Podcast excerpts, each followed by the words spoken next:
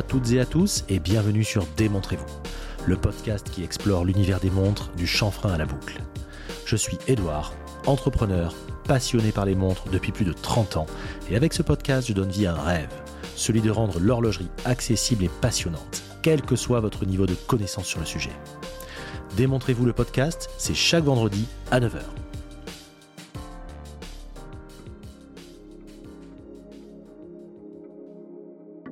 Je suis très heureux de vous accueillir pour ce nouvel épisode. Quelle cruauté, mais quelle cruauté j'ai eu la semaine dernière de vous laisser en plein milieu de cette histoire passionnante de Seiko. Mais je vous promets que je vais me rattraper. L'épisode d'aujourd'hui est si riche en histoire que vous ne m'en voudrez plus à la fin. Comme chaque semaine, je remercie tous ceux qui ont pris le temps de m'envoyer un message et ou une note 5 étoiles.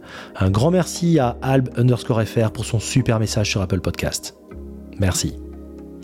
Comme je le dis à chaque fois, n'hésitez pas à me poser vos questions en DM. J'y réponds avec grand plaisir. Et comme je le dis à chaque fois, il peut arriver que je mette un peu de temps à répondre. Mais ne vous formalisez pas, je réponds à chaque fois. Également, et vous le savez désormais, j'accompagne ceux qui le désirent dans l'achat de pièces, parfois à risque, à travers un suivi personnalisé de la quête à l'achat final. Alors n'hésitez pas à me contacter si vous voulez en savoir plus. Mais sans plus tarder, je vous propose de vous replonger dans le deuxième volet de la saga Seiko. Alors, vous êtes prêts pour la suite de l'histoire? On y va. Je vous souhaite une très bonne écoute.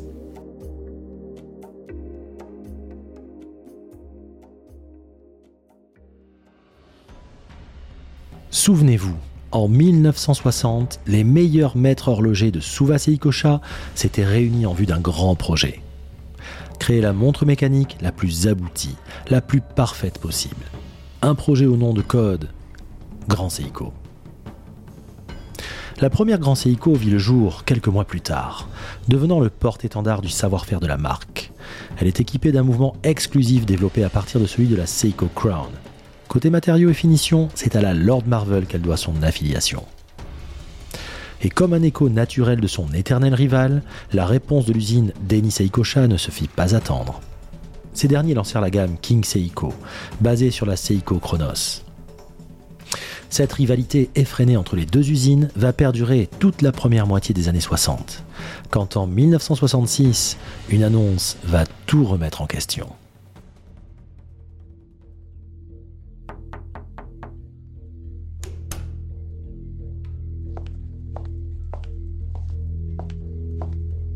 Bonjour messieurs, nous sommes des représentants du Bureau officiel de contrôle de la marge des montres, organisme en vigueur avant la création du COSC.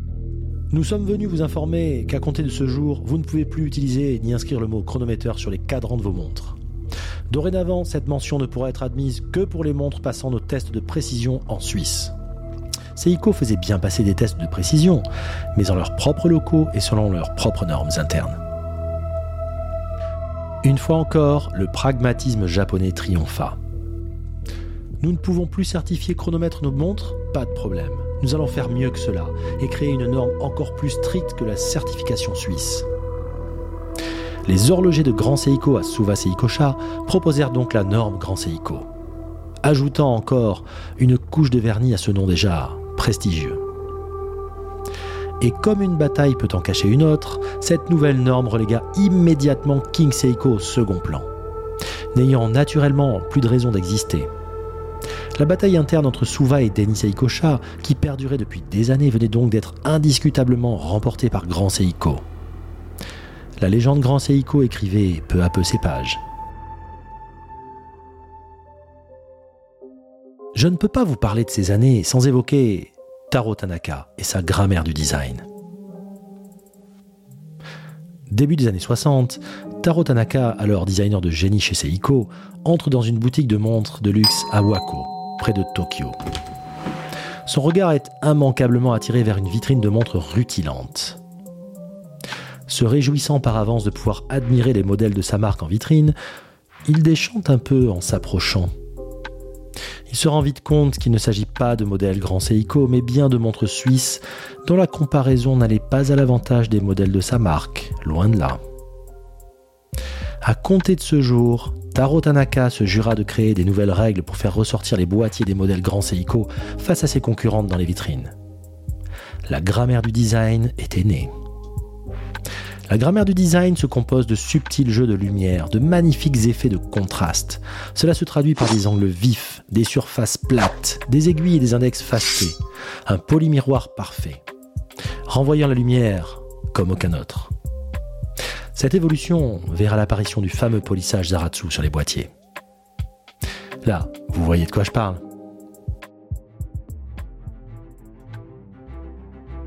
Mais revenons en 1963, avec l'apparition d'une appellation qui deviendra un incontournable du catalogue Seiko, la gamme 5. L'idée de départ était de produire une montre robuste et de qualité mais à un prix accessible. Le nom 5 devait être prononcé 5 à l'anglaise, car elle était destinée aux jeunes et au marché mondial. C'est Ren Tanaka qui avait choisi ce chiffre, assurant qu'un chiffre impair assurerait une image plus dynamique. Les années qui suivirent, Seiko décida d'utiliser pleinement ce chiffre en communiquant sur les 5 avantages produits de la gamme, à savoir un mouvement automatique, un guichet jour date, une bonne résistance à l'eau, une couronne située à 4 heures, un bracelet et un boîtier robuste. Cette gamme fut un immense succès.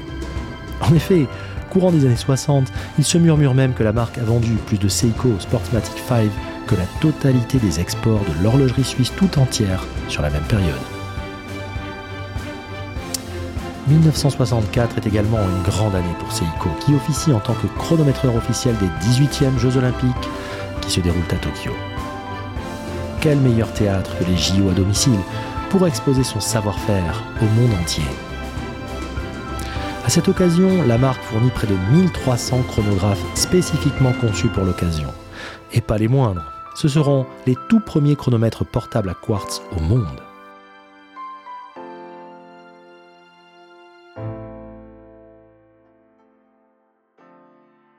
« 1965 fut également une année qui compta beaucoup pour la marque Nippon. La première montre de plongée de Seiko venait de naître, la fameuse Seiko 62 Mass, une montre ultra équilibrée de 38 mm au charme intemporel affichant une étanchéité de 150 mètres émue par le fameux calibre 62-17. Ce modèle, qui s'inscrit comme le premier d'une longue lignée de dignes héritières, va permettre à Seiko de se forger une solide réputation dans le milieu de la plongée professionnelle. Elle fut notamment utilisée en 1966 lors de la 8e expédition antarctique japonaise consacrée à la recherche. Les années s'enchaînent comme les succès pour Seiko. 1967, la marque lance la Lord Marvel 36000, la première montre à remontage manuel battant à la fréquence de 36 000 alternances par heure. Puis la Grand Seiko iBeat 36000 automatique l'année suivante, devançant ainsi d'une année le lancement du premier mouvement suisse automatique battant à cette même fréquence. Vous savez, un certain Zenitel Primero dont on parle dans l'épisode 5. Cette innovation permettait une bien meilleure précision, Toujours en 1967 apparaît l'incroyable Grand Seiko 44GS, première page d'une signature qui deviendra celle de la gamme Grand Seiko.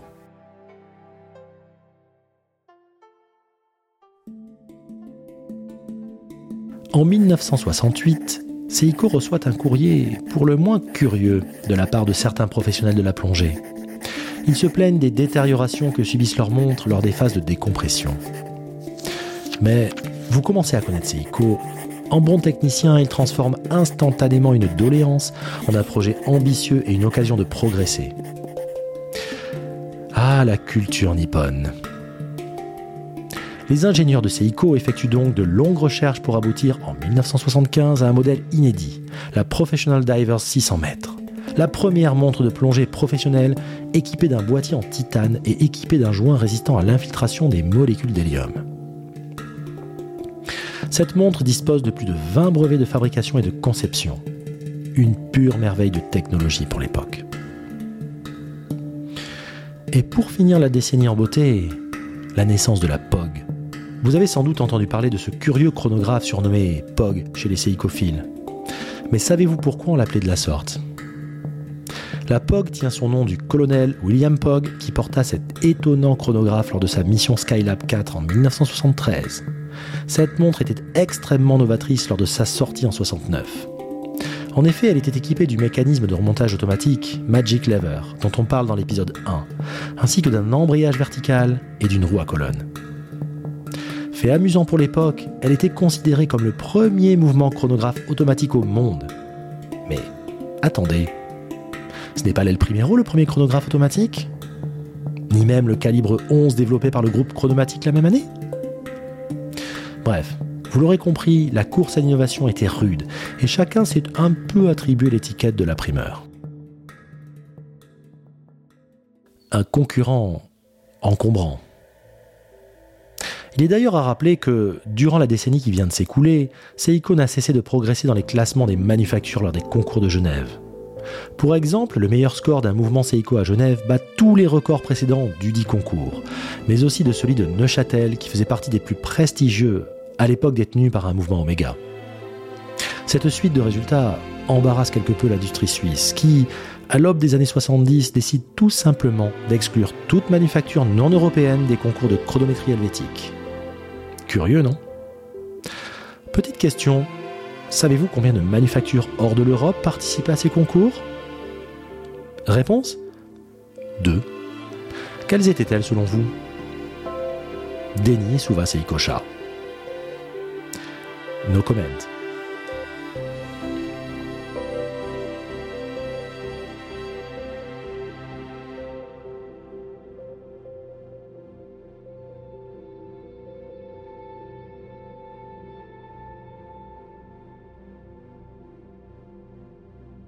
Je vous ai dit plus haut que la POG était la dernière invention de la décennie pour Seiko, mais je vous ai menti. 25 décembre 1969. À l'heure où une bonne partie de l'humanité vient de fêter Noël, Seiko nous gratifie d'une naissance d'un tout autre type et fait un drôle de cadeau de Noël à l'industrie horlogère mondiale. L'Astron. Seiko dévoile à la face du monde la toute première montre à quartz, l'Astron. Il s'agit là d'une montre équipée du calibre 3500, affichant une précision inégalée de plus-moins 5 secondes par mois. Mais revenons à la genèse de ce projet. Contrairement à la croyance populaire, Seiko n'était pas la seule marque à s'être embarquée dans ce projet de montre à quartz. En 1962, une petite vingtaine de maisons horlogères suisses dont Rolex, Patek Philippe, Piaget et IVC pour ne citer qu'elles, s'étaient réunies en vue d'un projet commun. Créer le premier mouvement à quartz pour une montre bracelet de série. Suisse comme japonais avançaient à grands pas sur ce projet, mais pas assez vite pour Seiko, qui voyait encore une occasion en or de faire grand bruit. Fin 1968, Oji Hattori, alors président directeur général de Seiko, lança un ultime défi à M. Nakamura. Vous vous souvenez L'homme providentiel qui avait créé la Marvel? Monsieur Nakamura, vous êtes chargé de lancer la première montre bracelet à quartz au monde avant tout le monde. Je vous donne jusqu'au 1er janvier 1970. Nakamura accepta le challenge et s'entoura alors d'une nouvelle équipe afin d'apporter un œil neuf. Le temps manquait. Il fallut alors trouver une réponse rapide au problème de transmission d'énergie que posait le quartz. Il choisit donc l'utilisation d'un calibre appelé pas à pas ou seconde morte. Vous ne voyez pas de quoi je parle? Je suis sûr que si. c'est le fait de faire sauter la trotteuse une fois par seconde plutôt que de la faire glisser. C'est donc M. Nakamura qui fut à l'origine de ce choix que l'on observe encore de nos jours sur l'immense majorité des montres à quartz partout dans le monde. La suite, vous la connaissez. L'arrivée de cette technologie fera l'effet d'un raz-de-marée sur l'industrie horlogère mondiale et plus particulièrement suisse. Mais Seiko enfonce le clou de son image de précision en devenant le chronométreur officiel des JO d'hiver de Sapporo en 1972. Et parce qu'une montre analogique, fût-elle à quartz, n'étale pas suffisamment sa technologie interne, Seiko lança la deuxième vague du raz-de-marée avec toute une gamme de montres à cristaux liquides en 1973. Là, c'est différent et ça se voit. Les années qui suivirent. Courant des années 70, Seiko connut un fort développement, enchaînant ouverture de succursales, que ce soit aux États-Unis, au Royaume-Uni, au Brésil et en Australie. Les années 70 sont également la période pendant laquelle Seiko commercialisa des montres sous d'autres noms de marques, comme Lorus ou Pulsar, qu'elle acquitte en 1972. En 1974, Seiko scinda sa gamme la plus luxueuse et l'appela Cré d'or, les craies étant le nom donné au sommet jurassien. En référence au berceau de l'horlogerie. Ces montres étaient toutes à quartz et en métaux précieux. Il s'agissait alors toujours d'une gamme Seiko, avec le logo Seiko appliqué à midi. Puis, pendant l'année 78, Credor devint une marque à part entière, arborant enfin le nom Credor sur son cadran.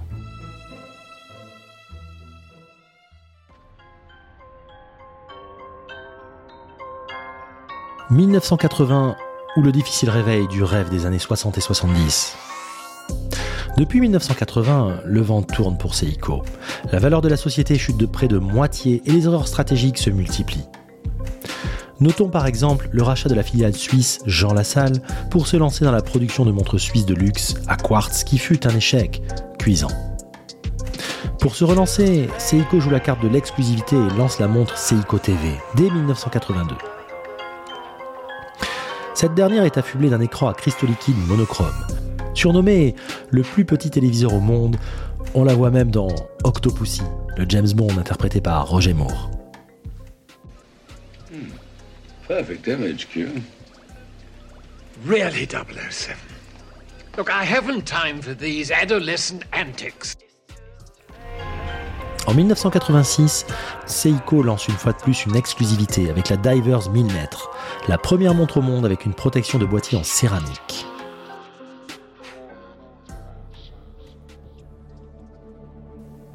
Parallèlement à tous ces lancements, un projet extrêmement ambitieux demeure dans la maison Seiko l'on se prend à rêver d'un mouvement alliant le meilleur des mondes, à savoir la précision du quartz et le remontage automatique d'un calibre mécanique.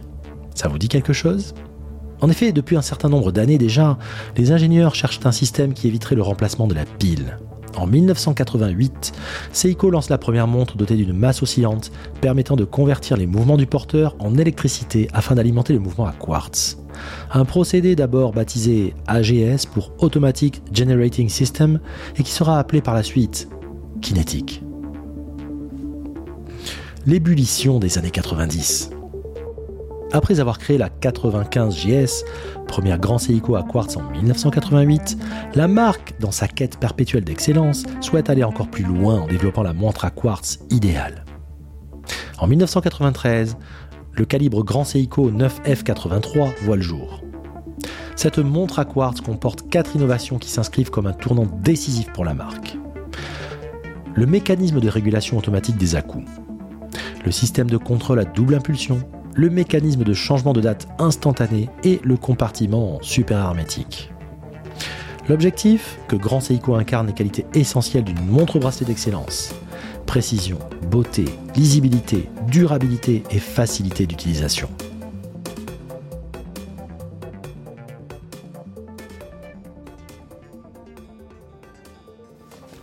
Durant le début des années 90, Seiko nous offre une débauche de modèles, tous plus innovants et exclusifs comme par exemple en 1990 la Seiko Scuba Master, une montre de plongée équipée d'un capteur d'eau et d'un capteur de profondeur, capable d'afficher la durée de l'immersion et la profondeur de plongée. La Seiko Perpetual Calendar, première montre à quartz au monde, dotée d'un calendrier perpétuel de 1100 ans. La Kinetic Diver 200 mètres, première montre de plongée utilisant le fameux mouvement kinétique, dont nous parlons plus haut la Seiko Message Watch, une montre pour le moins étonnante et avant-gardiste, peut-être trop en avance sur son temps, mais jugée plutôt. Cette montre permettait d'envoyer des messages, de recevoir des alertes, des bulletins météo, des résultats sportifs et j'en passe. Et tout cela en 1994 Tout simplement vertigineux. Et durant toute cette période, en trame de fond, Seiko est le chronométreur officiel des troisièmes championnats du monde d'athlétisme de l'IAAF à Tokyo et à Stuttgart en 93, Jeux olympiques de Barcelone en 92 et des JO d'hiver en 94 et 98. Rien que ça. En 1999, Seiko dévoile une autre nouveauté appelée Spring Drive. Cette nouvelle technologie offre une précision d'une seconde par jour maximum, avec un mouvement totalement silencieux et cette majestueuse trotteuse semblant glisser sur le cadran. Si vous n'en avez jamais vu, comblez rapidement ce manque. C'est tout simplement hypnotique. En cette même année, le chronographe Ultimate Kinetic équipé du calibre 9T82 voit également le jour. Dans un tel contexte, on pourrait croire que tout va le mieux dans le meilleur des mondes pour Seiko, mais il n'en est rien. Une récession historique frappe le Japon et touche Seiko de plein fouet.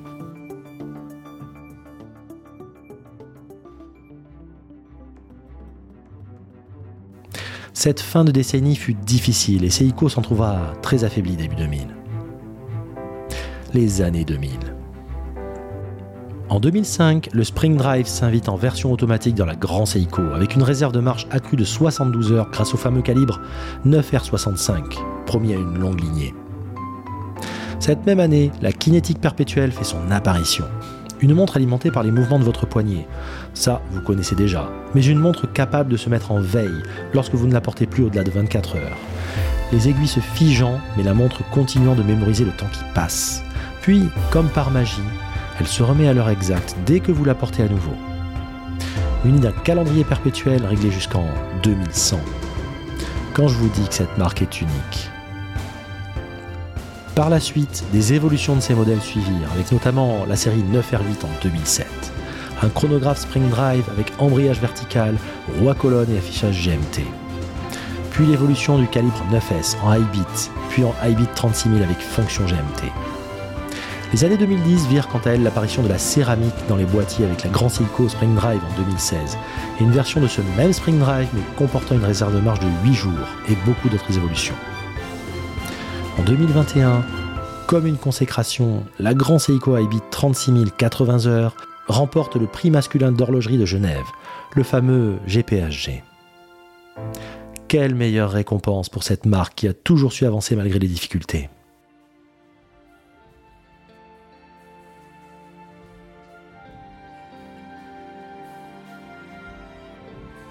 142 ans après sa création, Seiko est toujours aussi fidèle aux valeurs d'innovation, de rigueur et de quête d'excellence qui furent les piliers de cet empire. Faisant un merveilleux écho au petit Kintaro de 13 ans qui avait eu un rêve un certain jour de 1873